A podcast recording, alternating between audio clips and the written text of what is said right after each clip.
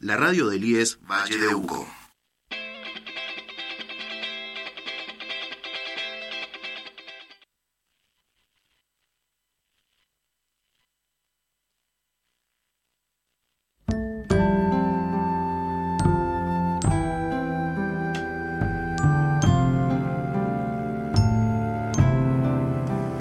¿Qué tal? Buen día. Esto es Acercando Distancias. Bueno, ¿qué tal? ¿Cómo les va? Buen día. Quien les habla, Alfredo Cisterna, acompañado de Marilyn Martín y María, María Rosa, que se nos incorpora hoy después de haber estado eh, de vacaciones. No, de vacaciones no. Estuvo un tiempito este, sin, sin acompañarnos, pero bueno, hoy bienvenida María Rosa. Gracias por compartir de vuelta con nosotros el programa de Duaité, como le hemos dicho siempre. Este, agradecidos a FM Vínculos, la 87.9, dándonos este espacio para compartir con ustedes. Y bueno, hoy siguiendo con el tema que habíamos empezado hace 15 días, hablamos de bullying. Así que, bueno, María, eh, María Rosa, Marilyn. Nada, recordar que, que Acercando Distancias, el programa de Duaité surge en tiempos de pandemia eh, como una forma de, de, acercarnos y llegar a mayor cantidad de familias, de docentes. Trabajamos de manera articulada con directivos, docentes y familias. En, también en esta tarea de acompañar las trayectorias escolares con temas de interés y reconociendo que nadie enseña a ser padre o madre, sino que vamos aprendiendo en el camino y necesitamos armar esta red de contención entre todos donde vamos ayudándonos, acompañándonos, enseñando y aprendiendo a la vez. Tal cual. Bien, y sumándome con, con ustedes sobre esta temática que tiene que ver con el bullying, que es un tipo, digamos, de, de violencia que sucede en el ámbito escolar y que tiene diferentes perspectivas o miradas para poder abordarlo, ¿sí? Eh, entonces, bueno, cuando nos encontramos muchas veces con esta demanda de de situaciones en donde, bueno, el, el ámbito escolar o el, o, el, o el, clima escolar no es el, el apto o el adecuado, este, muchas veces nos empezamos a hacer preguntas y si tenemos o no las herramientas, si desde el docente, el directivo, los papás, digamos, como adultos, cómo respondemos a esta... A, a, este, a este fenómeno, digamos, por así sí. decirlo, eh, que es complejo. Es complejo y digo que tiene muchas miradas porque eh, creo que es complejo por el hecho de que nos incluye a todos dentro de la problemática, no solamente a los niños involucrados o señalados, sino que esto es dinámico y es complejo porque tiene muchos actores y sobre todo nosotros como adultos, cómo contenemos, o cómo respondemos frente a esto y, de qué manera podemos intervenir con estrategias que sean adecuadas, efectivas. No todos los casos son los mismos, eh, cada caso tendrá su particularidad y bueno, es un tema que sí, que, que da para charlarlo mucho. Eh, creo que post pandemia mm, hemos tenido muchísima demanda. Eh, no solamente en el nivel inicial, sino también en, a nivel primario en todas las edades, también secundario, sí. que vos trabajás sí. en el ámbito, pero bueno, que creo que a nivel sociedad es para replantearnos. Yo, vos sabés que eh, vamos a tener una invitada especial, especial enseguida. Una ya, referente importante. Ya lo creo, vamos a charlar con ella un ratito. Y um, se me ocurría una de las preguntas, porque nosotros trabajamos en el ámbito educativo y hablamos de bullying, a lo mejor en el ámbito educativo. Pero se me planteaba también cuando son los grupos de amigos o amigas que están en el barrio, que son vecinos, que no están en el ámbito escolar. Y ahí retomo lo que dice María Rosa de esto de la sociedad. Porque también ahí se producen muchas veces en los juegos que hacen los chicos fuera del ámbito escolar, también se producen a veces esto de separar a uno porque no me gustó cómo me saludaste, este, no te vamos a invitar a vos porque vestís de tal manera o vestís de tal otra. Después todo eso se replica en la escuela. ¿Sí? Porque a lo mejor sigue, continúa ahí, continúa ahí el tema. Pero digo, cómo a veces fuera del ámbito escolar también existe este tema. un autor dice, todo lo que pica se rasca en la escuela. sí, todo explota, y se visibiliza en la escuela. Sí, sí, bueno, es real. Eh, estamos tratando un tema importante con una referente súper importante, pero no queremos dejar pasar eh, el inicio con la cortina musical que hemos elegido, que también es visibilizar eh, la necesidad o el ejercicio que tenemos de, de escuchar más que hablar y de escuchar a niños, niñas y adolescentes. Hay secretos livianitos que te llevan a volar y hay secretos tan pesados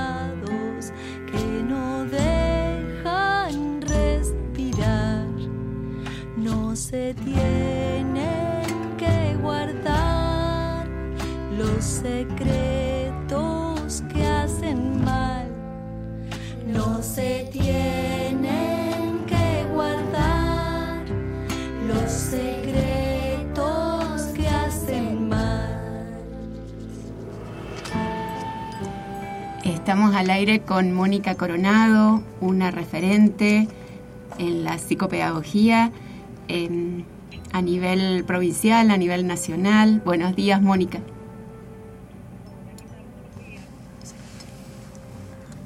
Un segundo, Mónica. Palabras Hola.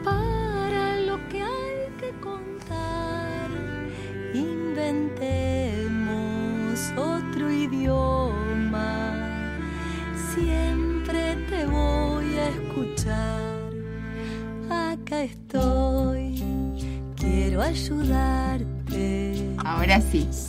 Te, te contamos que lo que se escucha es la cortina musical que hemos elegido para el programa. Bien. Hay secretos de canticuénticos, como otra forma de visibilizar la necesidad de escuchar, de escuchar lo que los chicos tienen para, para contar y crear un clima de confianza para que no tengan temor de hablar sobre lo que les pasa. También se ajusta al tema que abordamos hoy, ¿no? Totalmente, es muy pertinente el hablar, el poder expresar lo que uno siente, lo que vive y, lo que espera también de los adultos que lo rodean. ¿Qué tal, Mónica? Buenos días. Alfredo te habla. ¿Cómo estás? Hola, ¿qué tal? Buen día. ¿Cómo estás, Mónica? María Rosa te habla. Bien, buen día, buen día, María Rosa. Bien, vos sabés que eh, eh, inicio con una, antes de que nos comunicáramos con vos, estábamos charlando acá en el programa, de que si bien nosotros trabajamos en el ámbito escolar y estamos tratando el tema de bullying en el ámbito escolar, planteamos también de que muchas veces eh, en los ámbitos de amigos o amigas que son de barrio o que se juntan a, jugar fuera del ámbito escolar, de escolar también eh, muchas veces se produce este tema. y decíamos que después repercute en el ámbito escolar o explota en la escuela. Eh, alguna, alguna sí, bueno, el clásico a lo mejor cuando nos juntamos a jugar al fútbol, los chicos decían, bueno, eh, vos que sos gordito vas al arco, eh, o vos te dejamos de suplente, y bueno, cuando nos cansemos uno nosotros vos jugás, y eso no está dentro del ámbito escolar, se produce, o sea que estamos con el tema en forma permanente dentro de la sociedad. Porque es parte de una dinámica social de exclusión, digamos cuando uno habla de, del bullying o habla del acoso, está hablando de, digamos, de un tipo muy específico de violencia que se dirige contra una persona en particular eh, y que tiene que ver con, eh, con la exclusión. Es una dinámica de exclusión y de menosprecio eh, que tiñen nuestras relaciones sociales porque porque tenemos determinados prejuicios, estereotipos respecto a lo que debe ser una persona, cómo debe comportarse, cómo debe vivir.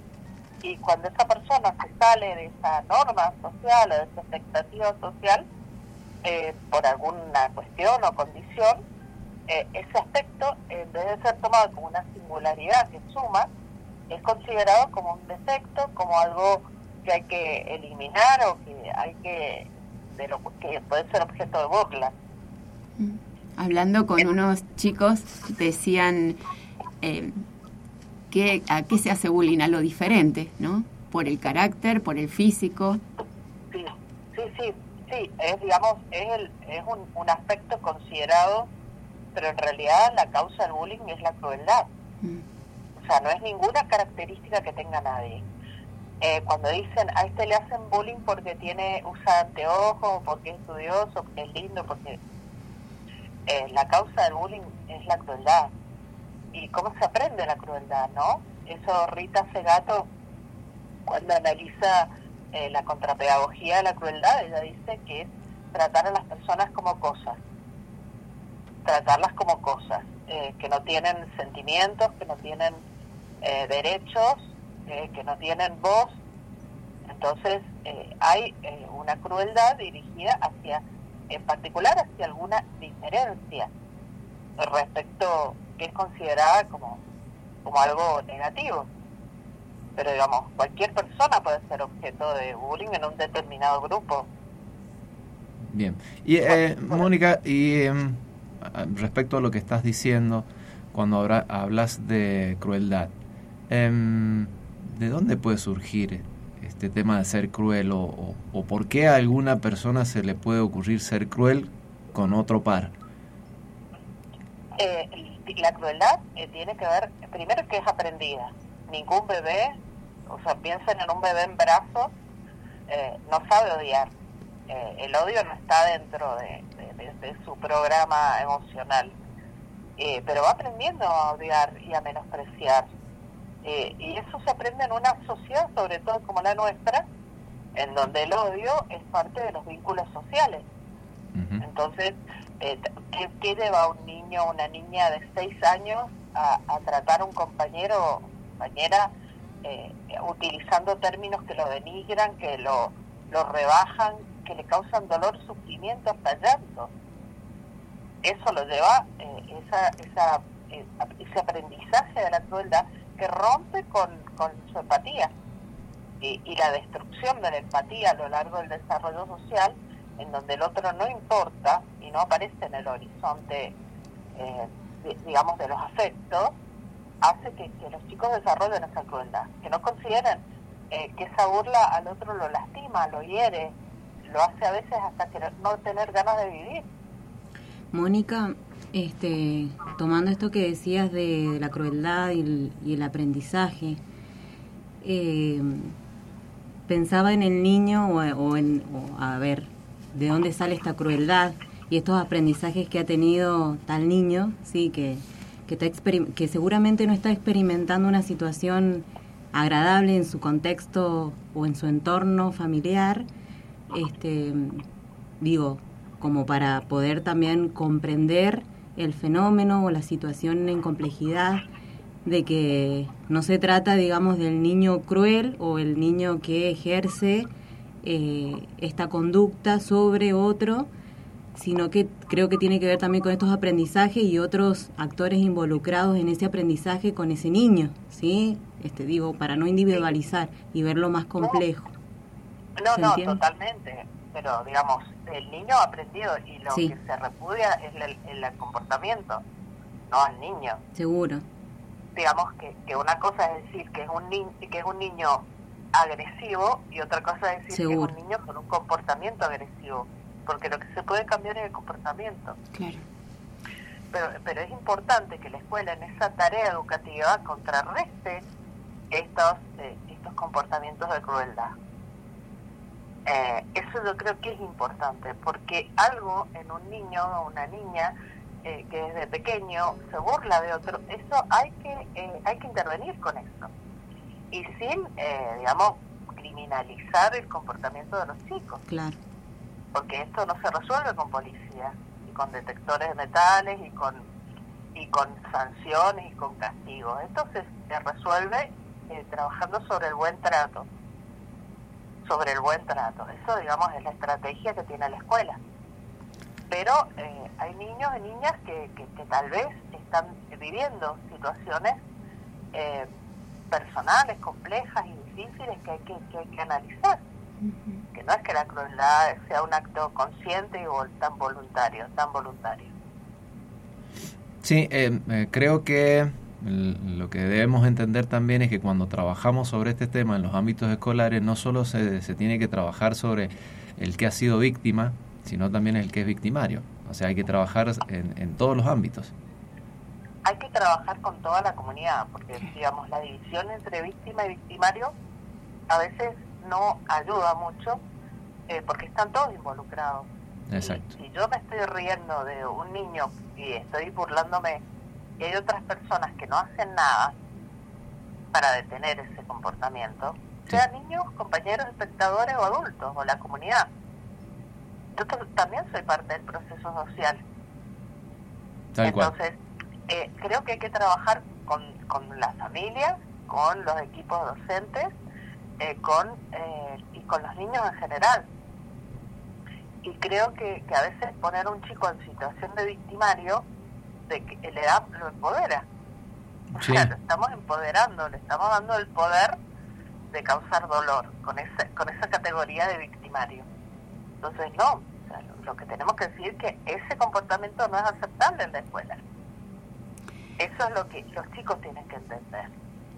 O sea, que las burlas, no, no, acá no. Acá eso no, no, no es un comportamiento aceptable. Entonces creo que trabajar sobre los comportamientos de los chicos y no sobre lo- su- sus identidades, congeladas en la idea de que son agresivos, que son violentos, que son crueles. Bien, Eh, creo que, que, que ese es el trabajo, el gran trabajo, sobre todo la comunidad. bien. Y hay que entender que eso es un proceso, que no se cambia de un día para el otro.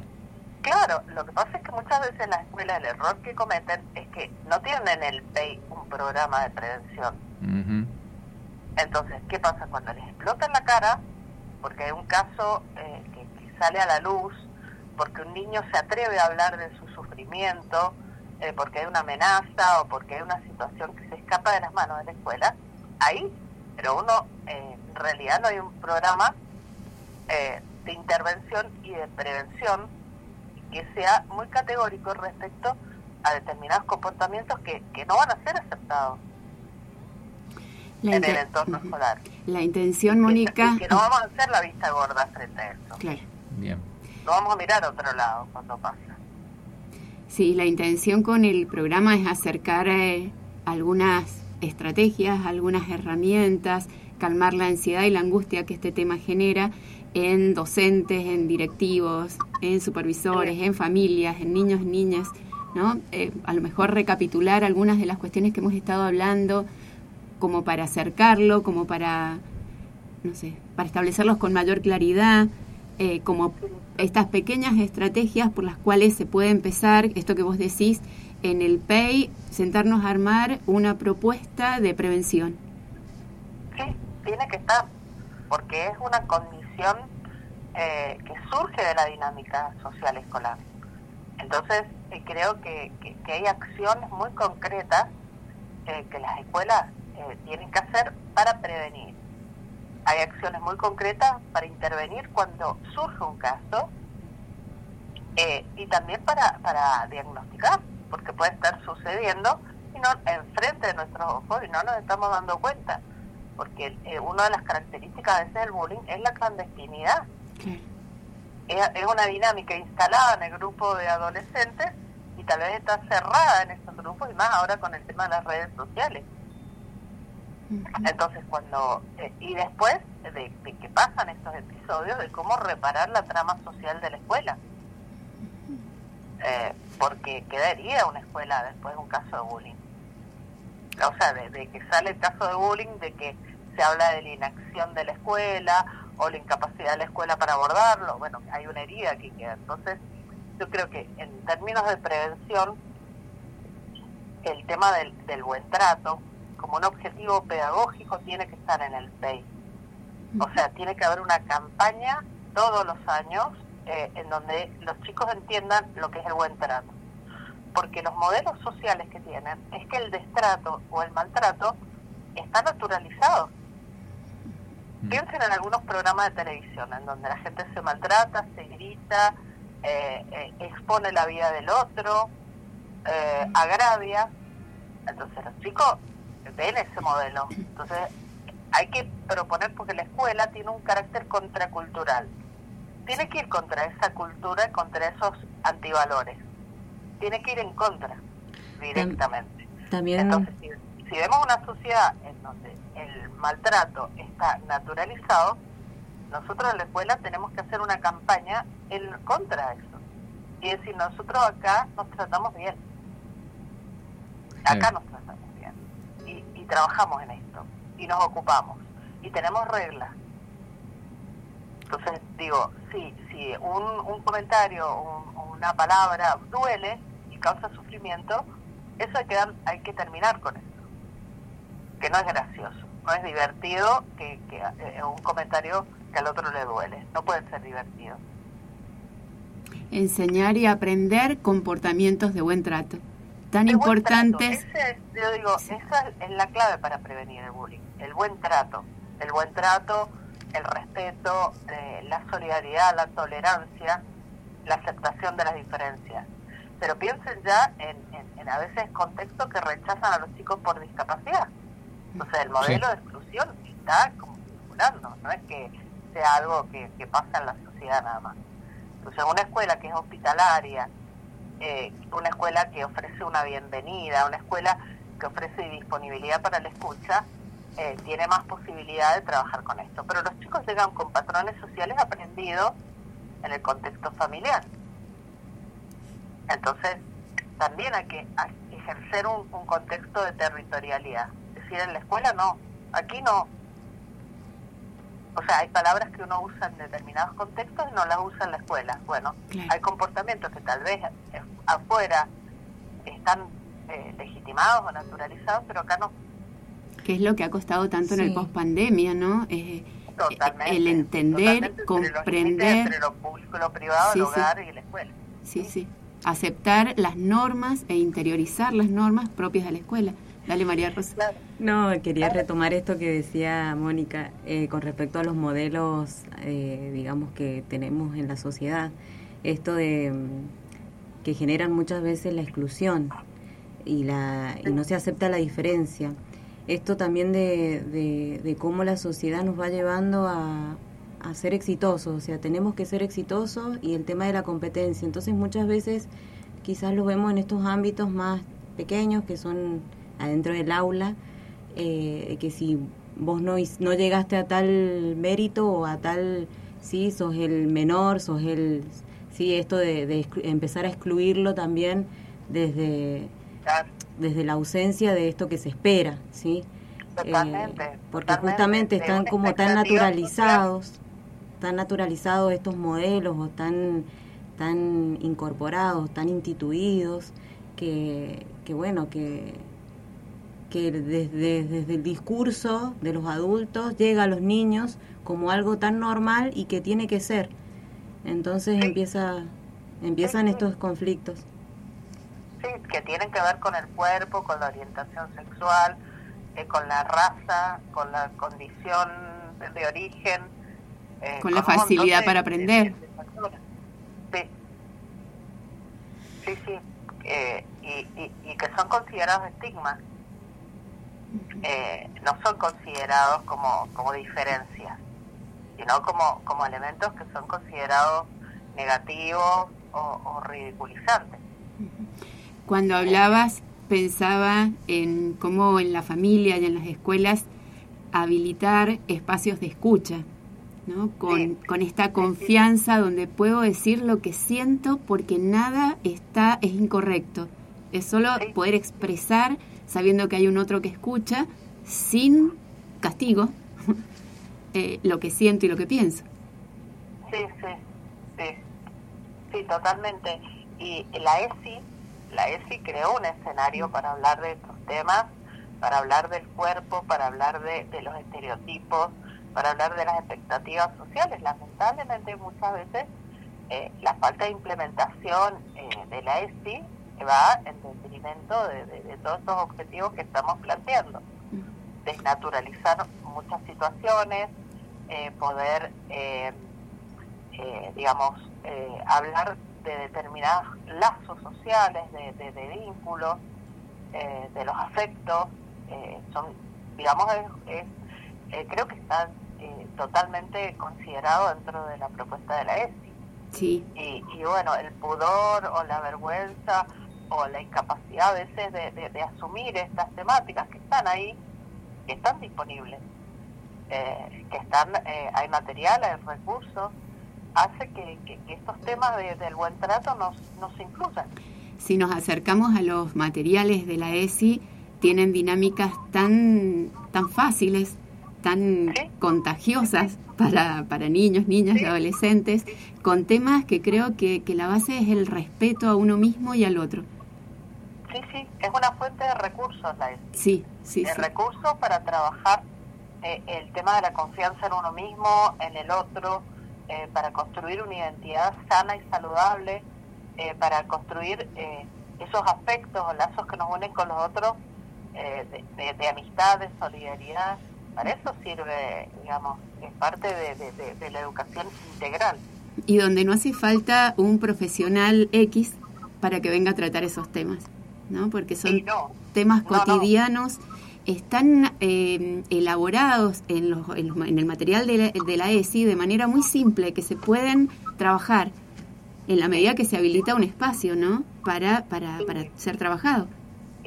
Sí, sí, yo creo que, que eh, digamos, considerando esto, el bullying de una manera holística, integral, eh, que no sea un modelo mecanicista o conductista, que es a veces el que prima en la concepción del bullying, cuando uno lo ve como algo sistémico, toda la tiene que eh, trabajar en pos del buen trato. Trabajar en primer lugar en, en, los vínculos entre docentes para que haya un buen clima de trabajo. Porque cuando hay un clima emocionalmente saludable, esto no aparece.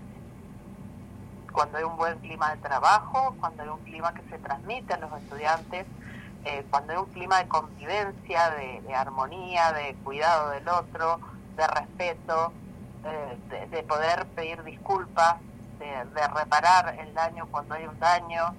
Eh, yo creo que esto no aparece. Ah. Creo que no, no, eh, es, digamos, una convicción institucional lo que tiene que sostener este proceso. Y hay recursos, hay herramientas, eh, no hay que buscar afuera, hay que mirar un poco más hacia adentro.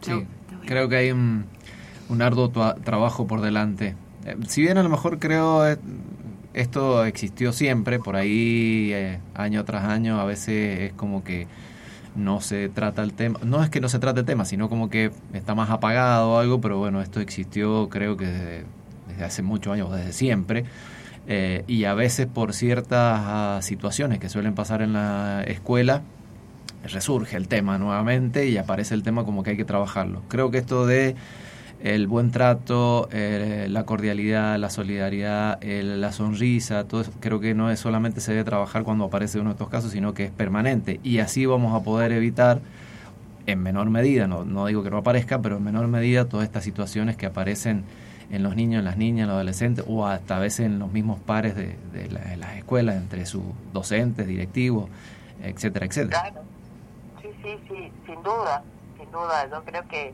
que es un tema que, que, a veces explota, nos explota en la cara.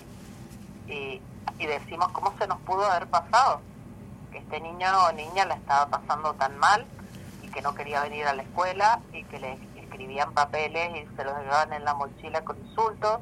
Y todo eso pasó ante nuestra vista. Eh, eh, y ante un montón de adultos que, que, tal vez no lo vieron, honestamente no lo vieron. Pero cuando lo ven, tienen que intervenir no tienen que dejar pasar ni un minuto. Porque uno de los grandes problemas es el sistema de desprotección que se genera en torno a un niño que está frente a esta situación, cuando los adultos que lo rodean se empiezan a pasar la pelota unos a otros y no intervienen inmediatamente. La intervención tiene que ser inmediata.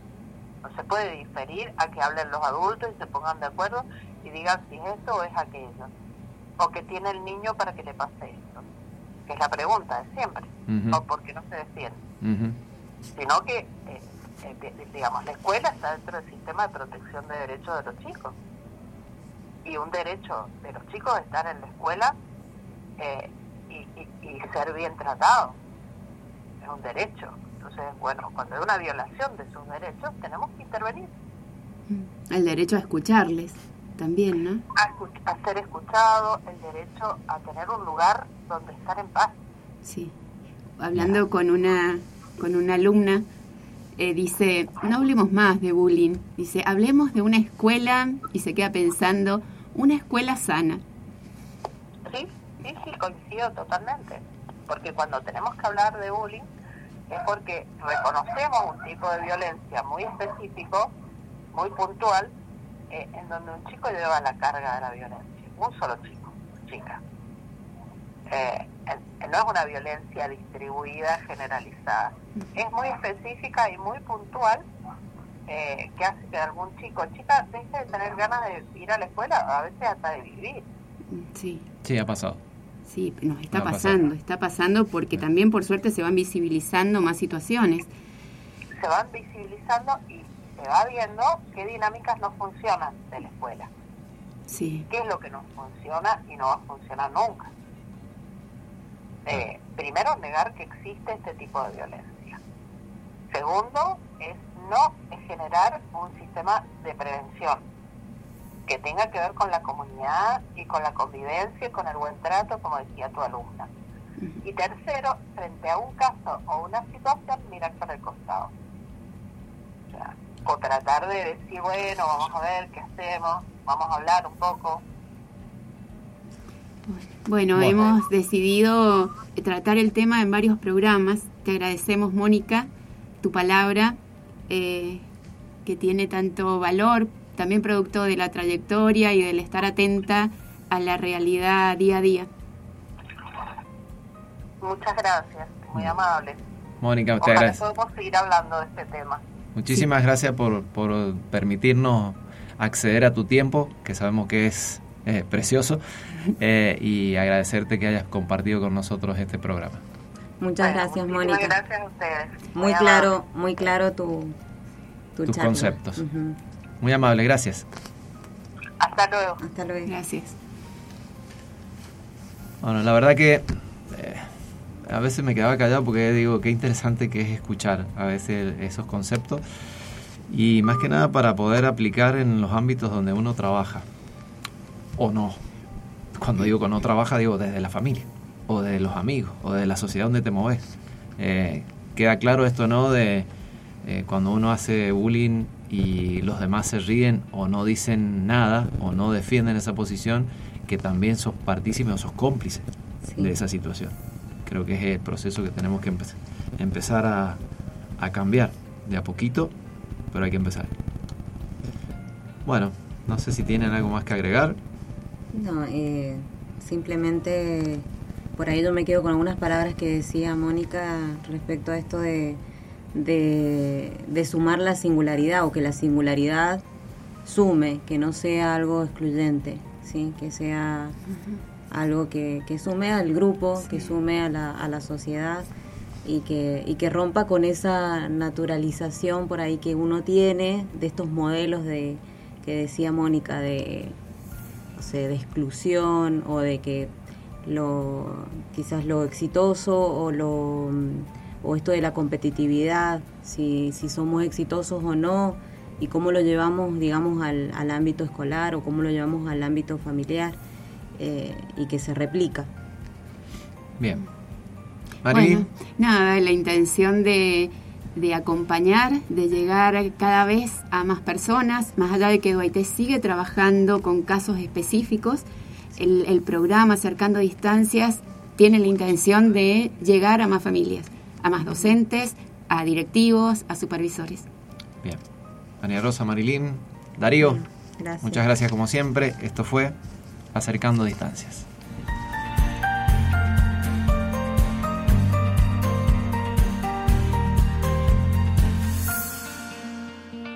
Vínculos, la radio del IES Valle de Uco. Este y todos nuestros contenidos encontrarlos también en Spotify y Google Podcasts.